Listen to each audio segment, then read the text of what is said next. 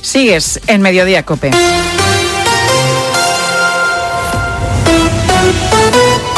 Mediodía. Cope Alto Aragón. Estar informado.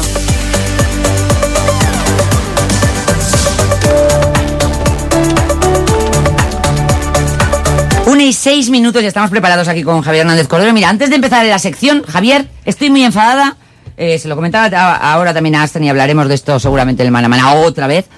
Con esta noticia que acaban de comentar nuestros compañeros. Otra vez, otra vez, la- los, los pesados estos echando una pintura negra en una obra de arte. Gustav Klein, sin ir más lejos, con esos colores y, esa- y esas composiciones y esas teselitas. y- Madre de Dios, que van a, van a acabar, que al final lo que van a conseguir es que les cojamos manía. A mí me parece fatal. Hombre, no, parece fatal. pero es que además, ¿qué tiene que ver lo que decíamos el otro día? ¿Qué tiene que ver el, el tocino con la velocidad? Nada, porque a quienes causan el cambio climático, los países, y vamos a poner el foco en, en sus dirigentes, eh, Estados Unidos, China, India, ¿tú crees que con mm, malmeter estas, estas obras de arte ellos van a recapacitar y decir, bueno, vamos a contaminar menos? No.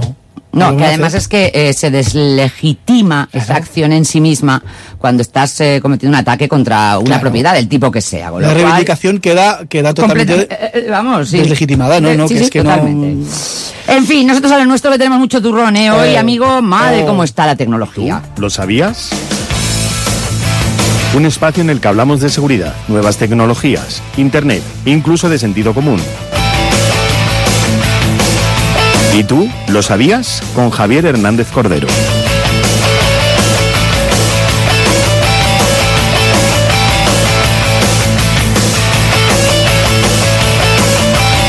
Venga, una y ocho minutos en directo todos los martes con Javier Hernández Cordero y este espacio en el que eh, aprendemos mucho sobre cómo está el mundo, lo mal que está el mundo. Eh, hoy, hoy especialmente mal en el programa que nos traes hoy y yo creo que la parte final nos reiremos como siempre. Bueno, ¿Q o no? ¿O no? No ¿O lo sé. ¿O no lo sé? ¿O no, No lo sé? Bueno, da igual. El Estamos Locos hoy he tirado más por la locura que por la, la Por risa. La, risa. la Bien, risa. bueno, bueno, la locura también saca una sonrisa, ¿eh? Sí. Bien. Veremos a ver, pero bueno, como tú bien. dices, mm, utilizando una terminología muy técnica, está todo muy mal. Está la cosa fatal. Muy mal.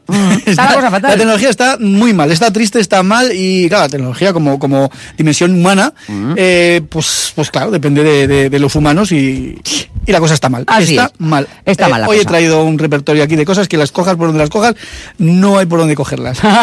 en primer Bien. lugar, vamos brevemente con los despidos. Nos- se nos ha llenado la boca, desgraciadamente, Claro. estos tiempos atrás con los 3.700 despidos de Twitter por parte de Elon Musk, no sé qué, no sé cuántas, y hace como 3-4 días nos despertamos, nos desayunamos con que... mm, Bueno, este- pero fue en el mismo día, ¿eh? Fue en el, Sí, fue en el mismo claro. día. De hecho, el martes pasado comentamos ambas cosas. Sí, Lo que pasa sí. que de aquí todavía no había demasiado. Lo que pasa es que se, iba, sí, exacto, se ha ido perfilando y eh, Zuckerberg, Sí. Zuckerberg, eh, pues ahora se ha despachado diciendo que va a despedir a 11.000, nada más ni nada menos que 11.000 vamos, empleados. Al tener más. Claro, básicamente es que tiene, eh, Zuckerberg tiene entre ocho- 87 y 80, 85 y 87 mil empleados. Guau. Tiene, un, tiene No, no, gente no, ahí, ¿eh? eh, ya pasa a la categoría de gran empresa. Es eh, Sí. grandísima, grandísima Sí, sí, empresa. sí, sí, tocha, tocha. Tocha, tocha. Bueno, entonces eh, esto supone más o menos un 13% de, de la cantidad total y, eh, como digo, eh, de unos 87.000 y algo van a pasar unos 50 y pico mil. Mm, bien, vale. Claro, es una... eh, para el que le despiden, para nosotros son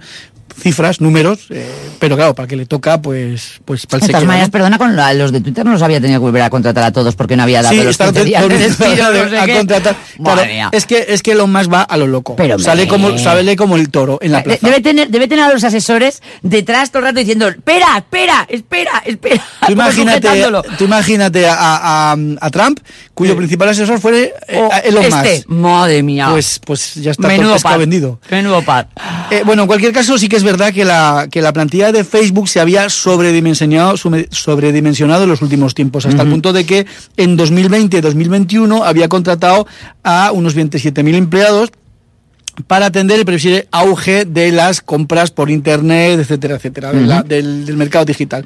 Y en este año lleva, llevaba ya, en el 2022, unos 15.000 empleados para atender las necesidades tecnológicas del, meto- del metaverso que está creando aquí el muchacho. El amigo, bien. ¿Cuáles son las causas de estos despidos? Bueno, Ay. pues yo creo que todos sabemos que el metaverso está yendo muy mal. Está yendo, iba a decir una frase... No, me metaverso, muy- metaverso muy como todo lo que hay tras internet, ¿no? Sí, pero el metaverso, eh, entendido como la acepción que el propio Mark Zuckerberg Sí. le da al, metaver- al metaverso, es decir, al metaverso que está creando a través de sus grandes, sus tres principales Sus meta. plataformas. Claro, de meta, claro. Exacto, que son Facebook, eh, WhatsApp, eh, Instagram, sobre todo, sobre todo eh, de la primera, de Facebook. Esto está siendo un poco un bluff, está metiendo ahí dinero a embute, pero la cosa no está cuajando, no está cuajando, o digamos que está muy verde y la gente todavía no entendemos esto del metaverso que, que va Sí. a ser, ¿no?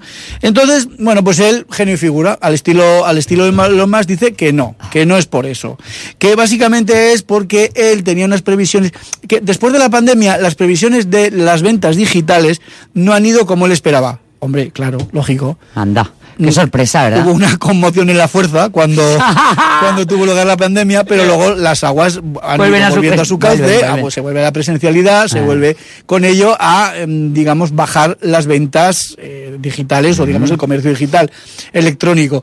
Claro, no baja del todo, pero tampoco está en los niveles que estaba cuando la pandemia, Claro. mucho menos cuando los confinamientos, etcétera, etcétera.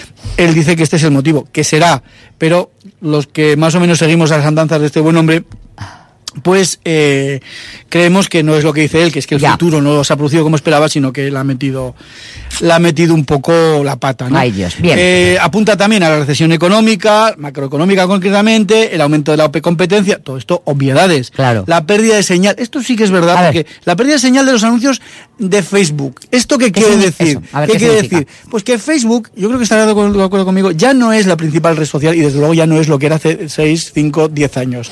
Y se ha quedado, aunque pueda parecer que no, en, eh, digamos, ahora mismo ya está petando, perdóname la expresión, en mercados emergentes o lo que viene siendo países en vías de, de desarrollo. Ahí está el Facebook, digamos, que no ha perdido, o está creciendo, o como mínimo no ha perdido toda su, Ya. su pujanza. Claro, las inversiones que se hacen en ese tipo de países son menores, son más modestas que las que se hacen en el resto de países cuyas plataformas principales favoritas ya no son Facebook, Claro. ¿vale? En, en- en estos países, pues ya Facebook, bueno, ya ha sido desbancado por otras, pero entiendo que haya países donde, pues van con un poquito más de retraso. exacto, claro, Facebook, todavía es lo que, lo que fue, ¿no? Eh, nos queda como consuelo que Zuckerberg ha reconocido su error, pero nos queda como desconsuelo que el que los pagan, los que pagan el error son los despedidos. Los que no. van a despedir, Eh, claro. Sea como sea, parece que es un poco más generoso o por lo menos trascendido las, las circunstancias, o mejor, mejor dicho, las, las, eh, los acuerdos- condiciones. Las condiciones de los despidos que eh, van a ser los, los que, los que sean despedidos lo van a ser con 16 semanas de salarios más dos semanas más por año trabajado y el seguro médico, que esto ya sabes que es en Estados Unidos muy importante porque si no te quedas, te mueres en la calle, Sí. eh, va, va a aprobar seis meses, que a mí me parece poco, seis meses el, el seguro médico para todos los empleados y sus familias. Los desempleados y Los sus desempleados, familias. los empleados que sean despedidos y sus familias. Bueno, bueno. Vale, bien. bueno, y también eh, ha hablado de una reducción de la huella inmobiliaria. Uy, Que esto, de esto- verdad. esta Mira, gente- se inventan unos conceptos. Las gentes del mundo, Sí, a ver. Le gusta mucho la- todo este tipo de, de, de Perífrasis palabras. rimbombantes, sí. Eh, bueno, básicamente esto es. de- él dice que, bueno, eh, por ejemplo, mm, utilizar el mismo escritorio, dos personas, uno que está en remoto y otro que está en su casa. Bueno, básicamente lo que es es deshacerse de inmuebles que. ¿Cómo eh, la? La- Esto lo llaman mm, deshacerse de la huella y reducción de la huella inmobiliaria. O sea, no me lo puedo creer.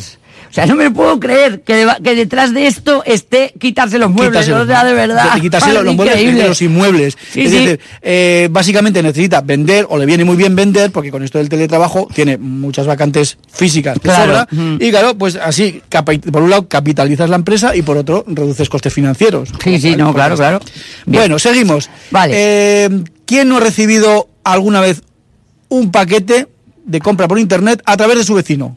Es decir, se lo han dejado al vecino o a la vecina. A mí me ha ocurrido. ¿Vale? Lo cual me ha salvado, la- me, me ha ido muy bien. Claro, yo, por ejemplo, hago con mi vecino, pues me llevo muy bien. Claro. Claro, pero ya verás cómo esto tendrá. Ya sí, lo, hemos escuchado en copia además esta Ah, semana. vale, sí, vale, sí, pero cuenta, Bueno, cuenta, pues, cuenta. Compras algo por internet, no estás en casa, entonces llaman a la puerta del vecino, oiga, sí, me- le dejo el paquete, vale, adiós, adiós. Y luego el vecino es el que te lo da, ¿no? Sí, que, sea, que vamos, que es algo hasta cierto punto bastante habitual. Es habitual, decir, y- pero según la Agencia Española de Protección de Datos no tenemos por qué aceptarlo. ¿Por qué? Porque, claro, la Agencia Espacial, eh, perdón, Espacial- Española de Protección de Datos ya, ya cuando, citando este, este ente ya vamos un poco, sabemos un poco por dónde van los tiros, ¿no? Sí.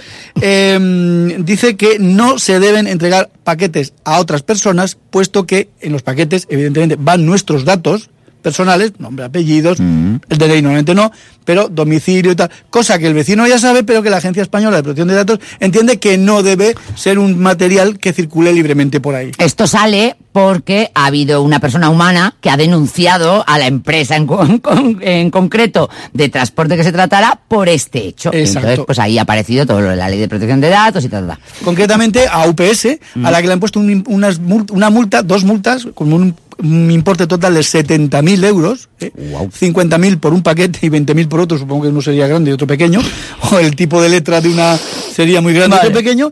Y eh, lo traigo aquí porque me llama mucho la atención desde el punto de vista jurídico, ya sabes que yo soy Mm, también sí, un sí. gran amante del tema jurídico. Sí. Desde el punto de vista jurídico, la argumentación jurídica o cuasi jurídica de la, de, UP de la Agencia Española de Protección de Datos frente a UPS ha sido darle la vuelta a lo que ellos tienen en sus condiciones de servicio y entrega. Ah, pero los ha denunciado la, la, la ley de... O sea, los ha denunciado la- el organismo este de protección de datos. Un señor, como tú decías, Eso, la ha denunciado a la Agencia Española de Protección de Datos. Ah, lo ha denunciado a la Agencia Española de Exacto, ellos han incoado un expediente vale. y han resuelto mm, imponerle estas multas. Vale, entonces. Bueno, resulta que UPS en su, eh, sus condiciones de servicio dice, eh, cito más o menos textualmente, que el paquete puede ser entregado a otra persona que parezca, ojo también, Que parezca... estar autorizada para aceptar la entrega del envío y debe ser la empresa ex- expedidora quien reciba la solicitud del comprador de que esto no suceda. O sea, explícitamente tienes que, claro, explícitamente tienes que decir a UPS, em, si en cualquier caso no me encontrarán en casa y hay otro vecino que lo pudiera coger, no, se lo den. No se lo den a él. No a se lo den ni a él ni a ninguno, vale. Entonces, UPS lo, lo veía, eh, digamos, lo interpretaba al revés. ¿no? Sí. Y la Agencia Española de Protección de Datos lo ha puesto en su sitio con una interpretación. Es decir, eh, UPS decía, bueno, a ver, si a mí no me ponen expresamente... eh, Que no lo deje. No lo pon- que no lo deje, pues yo lo dejo. ¿Vale? Sin embargo, en atención a esta protección de datos, la Agencia Española de Protección de Datos ha dicho, no, vamos a ver, si usted quiere, eh, es decir, el, el- la- el no ponerlo de manera, la, la- la suposición de manera tácita no supone que usted se puede dejar. Claro. Es decir, no tiene que poner el, la- porque No tiene que poner que no, tiene que poner que sí. Es decir, tiene que poner, déjelo usted porque yo no voy a estar expresamente, por Autorizo favor, a que autorizo si yo no a que- se lo deje usted en el cuarto B o en el cuarto a mi o- vecino, Exacto. la del cuarto. Muy bien. Entonces, claro, eh, lo que ponía era al revés. Es decir, y, y- Claro. y va de suyo y es hasta cierto punto lógico decir, bueno, pues si no pone nada, eh, entiendo que se le puede dejar. Pero lo que ha No. dicho la Agencia Española de Protección de Datos es que, no, señor mío, eh, usted A ver, tiene... se- se eh, yo creo que todo, todo el mundo verá que aquí, eh, a la hora de entregar un paquete, si eso fuera así, cualquiera podría, por comodidad, dejárselo a la tienda de abajo, dejárselo ta, ta, ta, como a veces pasa por otra parte. Hombre, hombre. Claro, pero no es así. Es que los, los paquetes, como el correo en su día, tiene que ir a una per- tiene que ir en concreto a quien lo tiene que recoger, a quien está A destinado. mí se me ha dado el caso en mi casa, y esto es un caso real, evidentemente, como lo que trae, todo lo que traigo aquí,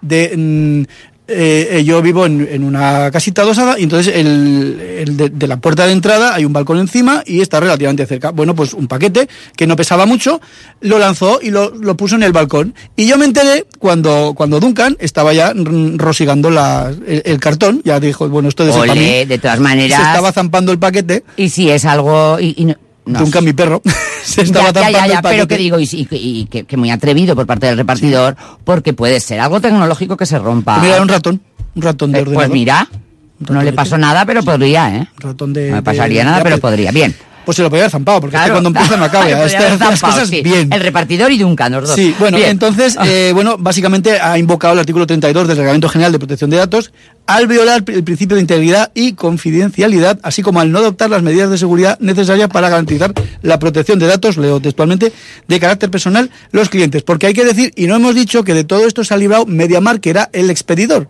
era Sí. el vendedor. Ah, claro, mira. Aquí hay tres partes. Pero yo lo entiendo. Que no lo entiendo, hemos- no lo hemos que dicho bien. Sí, pero eso es lógico. El vendedor, el expedidor, o mejor dicho, el expedidor, el, el transportista, mejor dicho, y el comprador. Sí. Bueno, pues eh, lo que dice, lo que dice eh, la ley de protección de datos es que el expedidor, el vendedor, tiene que informar al, al transportista de que sí o no puede. Y aquí es donde se había Claro. producido este pequeño malentendido de que eh, si no lo pongo puedo, y si lo pongo no puedo. Y bueno, al final la Agencia Española de Protección de Datos, 70.000 euros por medio, ha puesto más o menos las cosas claras. Y esto es un aviso a navegantes también para los demás. Ahora bien, hay que ver, porque las empresas, estas empresas hacen muchos números, Sí. hay que ver. eh, esta práctica a las empresas de reparto les supone una reducción de costes muy amplia. Porque claro, lo que se ahorran así. Hombre, no volver a la central. No volver no, claro, no volver. A tu casa o a la central o vaya Claro, usted a se ahorran la gasolina, se ahorran el- llamadas, patatín, patatán. Bueno, pues esta gente que son muy de hacer cálculos, pues igual empiezan a hacer numeritos y dicen, bueno, pues mira, me interesa más, me ahorro más si se lo dejo al vecino y al cabo de X flautas que suenan pago una denuncia de 70.000 euros o 20 o 40 o lo que sea, que si no se lo dejo y tengo que hacer mis 25.000 mm, eh, Claro, repartidores sí, no. tienen que hacer 25.000 viajes más. Porque claro, estamos hablando de que tú y yo somos una persona. Ya, pero no está bien. eh, no está No, no, bien. claro que no de está hecho, bien. yo creo que ya partían con, con, con esa defensa. mm, Yo no sé, como el abogado de esta gente les digo, pues no tenemos mucho que rascar aquí. Eh, de todas maneras, lo que me extraña, eh, o sea, no es, en teoría eso, eh, por ese dinero que se les ha condenado, vamos a decir, no es algo que vaya para el usuario entonces. No ha sido No, no, no, es para esa persona que ha denunciado. Es una, es una denuncia, eso es un importe que va a pagar la empresa, en este caso UPS. ¿A quién? Eh, Como que, no, no, que la, la Agencia Española de Protección de Datos impone una multa, es una multa, o sea, es un dinero que va a pagar en concepto de multa, Vale, por lo tanto va a ir al, vale, vale, Ministerio te de. Hacienda. Vale, vale, perfecto, entendido. Vale, No vale. va Pensaba, al- pensaba que iba a ir, que había pedido eh, lo que fuera, una indemnización, no, eso. no lo sé, no lo sé. Es posible que haya pedido una indemnización, pero en cualquier caso eso no sé si es competencia de la Agencia Española Vale. de Protección de Datos concedérsela. La verdad Vale, es que lo desconozco. Igual algún oyente escuchante Nos nos lo puede, sabe decir. nos lo puede decir, pero me parece a mí que no, ¿vale? Vamos con las criptomonedas, Exacto. querido. Venga, sí, va. vamos allá porque esto, esto, se, esto se hunde. Esto, se hunde. Se eso. hunde. Bueno, A ver, No me extrañaría. ¿eh? eh, yo sé que esto puede resultar un poco complicado. Voy a intentar hacerlo lo más fácil, lo más gráficamente posible para que eh, se entienda. Venga. Pero porque me parece suficientemente importante y porque me apasiona este mundo de las criptomonedas. No me podía resistir a traerlo, Vale. ¿vale? Bien, hace ahora aproximadamente un año, concretamente el 9 de noviembre de 2021, las criptomonedas, concretamente Bitcoin, alcanzó su máximo histórico. Un Bitcoin se cambiaba a 67.340 dólares americanos. ¿vale? Sí. Hoy, hace un momento cuando he venido, estaba a pues un poquito por encima, unos 16.000. Estamos hablando de una depreciación en un año de un 83% aproximadamente. Claro, esto viene en, la- en el propio concepto de la criptomoneda. Sí. Claro, eh, porque co- conforme más se minan, pues más se reparte. Sí, pero no, no, solamente Vale. tiene, tiene una causa, esa sería una de las causas de esta, de esa depreciación. ¿Sí? Pero no, no la más importante. Vale. Eh, es verdad que con la guerra de Ucrania, ese Santa Santorum al que se está recurriendo, bajo mi punto de vista, con demasiada eh, alegría, eh, es verdad que muchas granjas de criptomonedas, donde se minan, donde se crean, por así decirlo, estas, estas monedas, estaban en Ucrania. Y como consecuencia de la guerra, pues se han desmantelado, se han sacado donde estaban, se han bombardeado, se han destruido, han desaparecido, en definitiva. Y claro, al decir tú eso.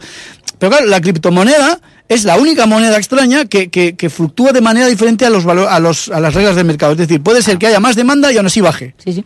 Sí, sí, sí. sí. Puede ser o no, pasa. Est- Estamos viendo esto. Exacto. Estamos Bueno, pues, esto. pero básicamente esto, mm, digamos que la caída empezó cuando la Reserva Federal de Estados Unidos empezó a bajar, a subir los tipos de interés y dijo que en las dos próximas reuniones iba a seguir aumentando esta para eh, poner, eh, digamos, un poco de coto a la inflación. Vale.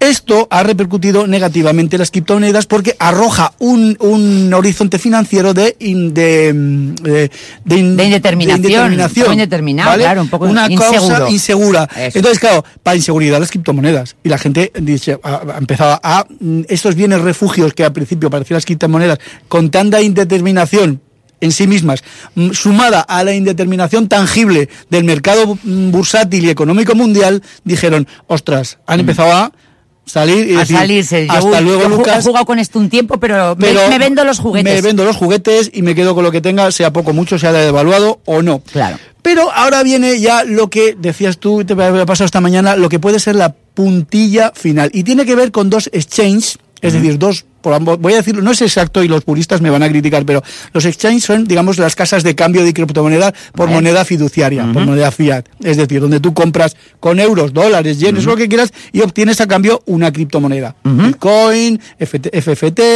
Ethereum, Las las, que que sea. sea. Eso es un exchange. Bueno, bueno, pues en este, en este chandrío están implicadas las dos principales casas de cambio de criptomoneda. Una es Binance, que esta no ha salido perjudicada, y sobre todo FTX.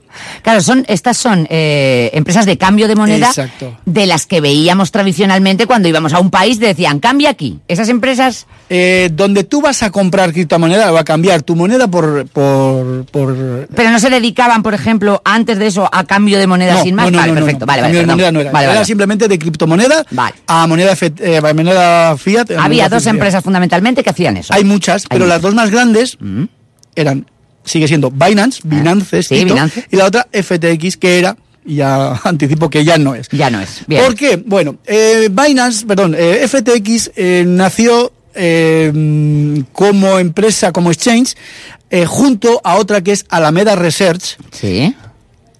que configuraban un entramado de FTX compraba y vendía criptomonedas Mm. y Alameda Research era la empresa de inversiones hermana de FTX. Vale. Es decir, FTX compraba y vendía y Alameda Research Invertía. invertía.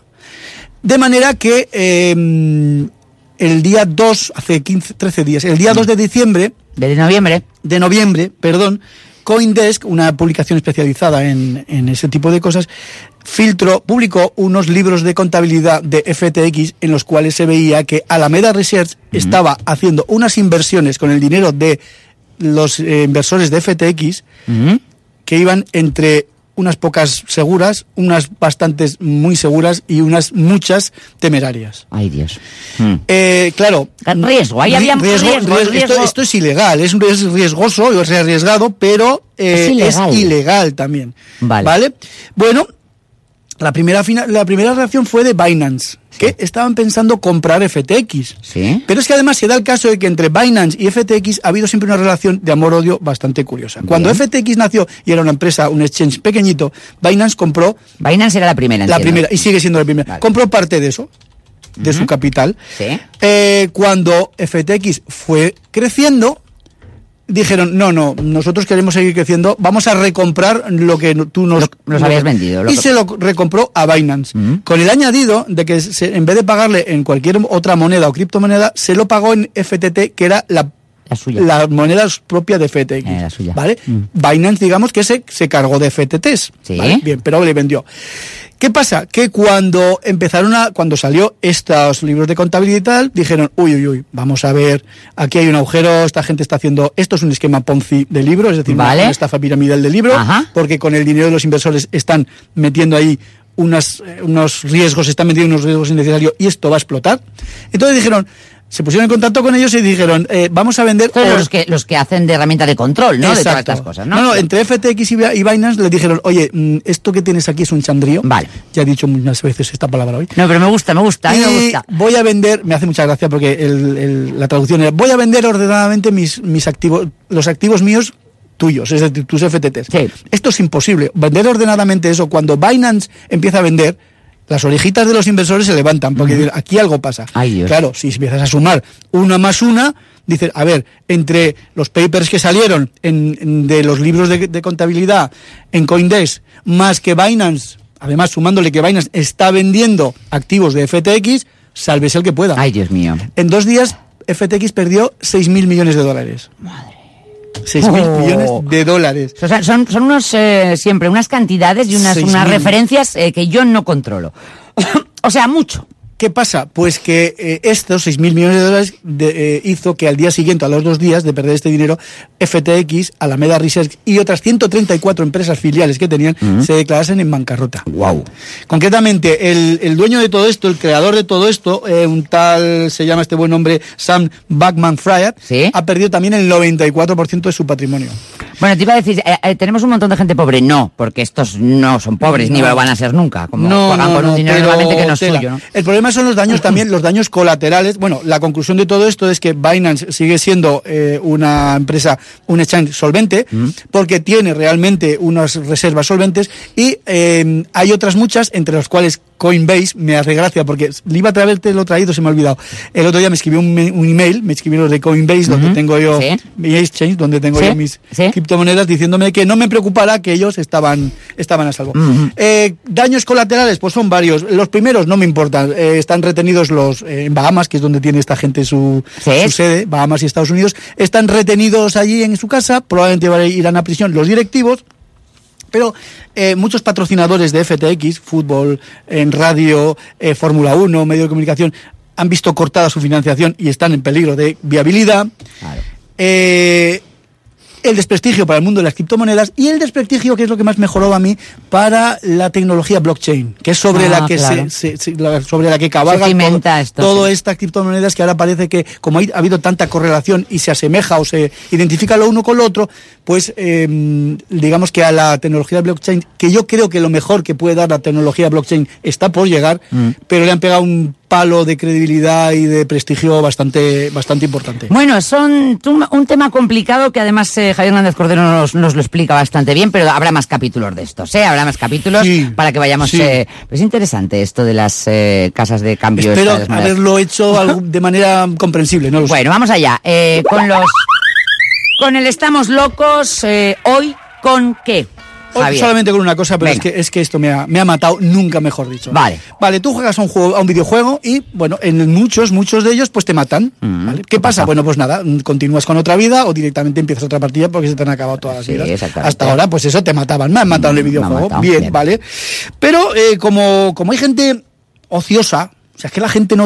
Hay pues, mucho, hay mucho, hay mucho, mucho ocioso. hay mucho. A alguien se le ocurrió pensar, oye, ¿y si además de morir virtualmente, quien muere en un videojuego muriese de manera real? Es decir, perdiese la vida biológica, Ah, ¿vale? Bien, sí. Bueno, pues alguien, que ahora nombre de quién, un grupo de gente liderada por, ya lo puedo decir, porque es eh, Palmer Lucky, que es el creador de las... ¿Te acuerdas de las, las Oculus Rift? No. Las gafas, lo puedes poner. Ah. Oculus Rift, unas gafas de realidad virtual. Las- de- las- ah, no, no, iba a decir las- de Ray-Ban, esas que grababan. no, no, no, esas son las otras. Vale, Las Oculus vale. Rift son una- eran, ahora ya no se fabrican, unas gafas de realidad virtual, una de las primeras mm, buenas, estables, ¿vale? Vale. Bueno, pues este señor, eh, junto con, otra, con otro, crearon un, un juego multijugador, un VRM MORPG. Vale. Que, que esto significa videojuego en inglés de rol multijugador masivo en línea de realidad virtual. Vale. Crearon un videojuego que se llamaba eh, Sword Art Online. Bien, este videojuego básicamente era de, de lucha, es de lucha, tal, tal, tal, y al final vas perdiendo puntos hasta que llegas a cero y te mueres.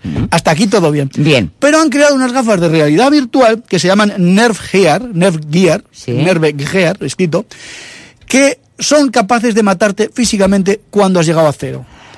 ¿Cómo hacen esto? Te las pones y hay dos, hay dos fórmulas. O bien emiten un haz de microondas que te achicharra el cerebro. Pero tal que me estás contando. Sí, sí, sí, sí. Esto, esto es así.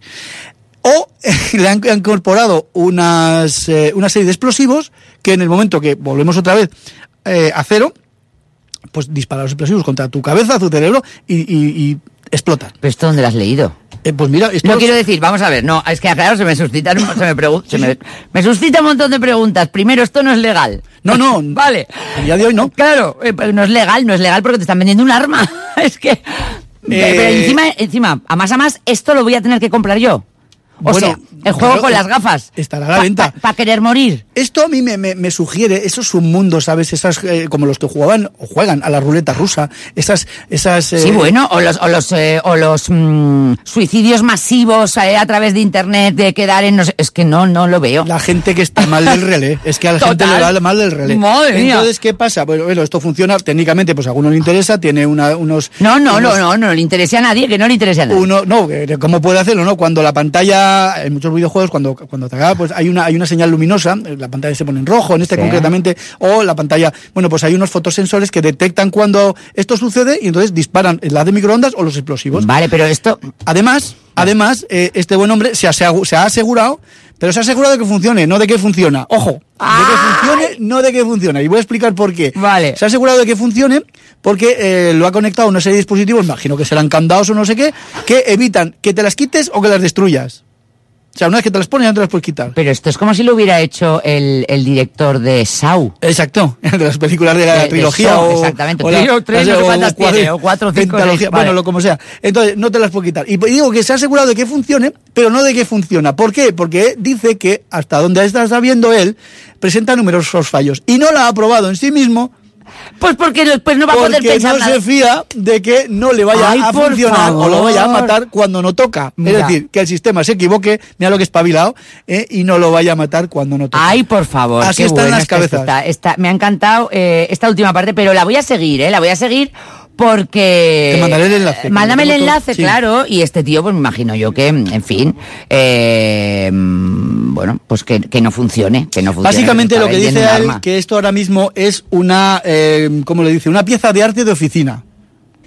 A ver, yo lo que creo es que es que vende un poco el hype, o sea, vende el eh, ah, no me sale la traducción, ojo. Eh, estamos sí, el- eh, ve- vende el- la, la, eh, Sí, la emoción, la emoción, el- el- la expectativa, la expectativa, expectativa, es exactamente esa es la traducción, la expectativa, Eh, pero no creo que este señor se haya No. atrevido a hacer una cosa que mate gente. No, sí, juega. sí, sí, se ha, sí se ha atrevido, sí está hecha. El problema está en que yo estoy totalmente convencido, María, de que esto se llegará a usar en algún momento. En Sí. Tipo, Bueno, ¿te acuerdas claro. de las películas aquellas, las, Sí. ¿cómo eran las películas que mataban gente en realidad, en realidad y se y lo filmaban? Luego, eh, las- las- no, las no sé gore, qué, sino- ay, ¿cómo sí, era? sí, las- bueno, pues menudo par, sí. Pues, ah, al no sé final- qué movies. Snuff movies. Snuff movies, las snuff movies, sí, Exacto. exacto. Pues eh, todo el mundo pensábamos, esto no puede ser verdad. Y sin embargo, eran películas que se filmaban y se vendían en, en Eh, los circuitos muy, muy, muy. Mercado negro, muy- lo que sea, o o en la entonces, Deep cuando Web. no existía la Deep Web.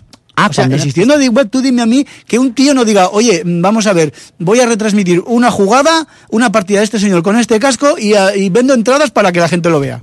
Claro. Esto es cuestión de tiempo, yo estoy seguro. Pues no está mal que nos vayas avisando de por dónde va la creatividad, en este caso, de los que piensan y mal piensan Sí. en videojuegos, porque hay una cosa muy bonita que es la realidad y otra cosa muy bonita que es la ficción y el hacer ver. Y todo, cosa- lo, que- y todo lo que sea jugar es hacer ver. Y lo más bonito de todo es la vida. Y lo más bonito de todo es la vida, efectivamente. Sobre todo si estás vivo. Si Sí. aún no has nacido, pues bueno, pero Sí. si estás vivo, pues lo bonito es estar vivo. Eh, en fin, mm, no sé, pero que hay mucho tonto. Es hay mucho tonto. Hay gente- mucho tonto, no, es que hay mucho tonto que se las pondrá. Claro. Que yo también creo que no le va a pasar nada, porque no creo que haya un tipo que anuncie soy un asesino. No, pero, pero si y además tienes que pagar por ello. si en el mercado negro este señor vende a un interesado en rentabilizar este, este tipo de cuestiones y yo te las vendo, yo no las he fabricado y te las vendo.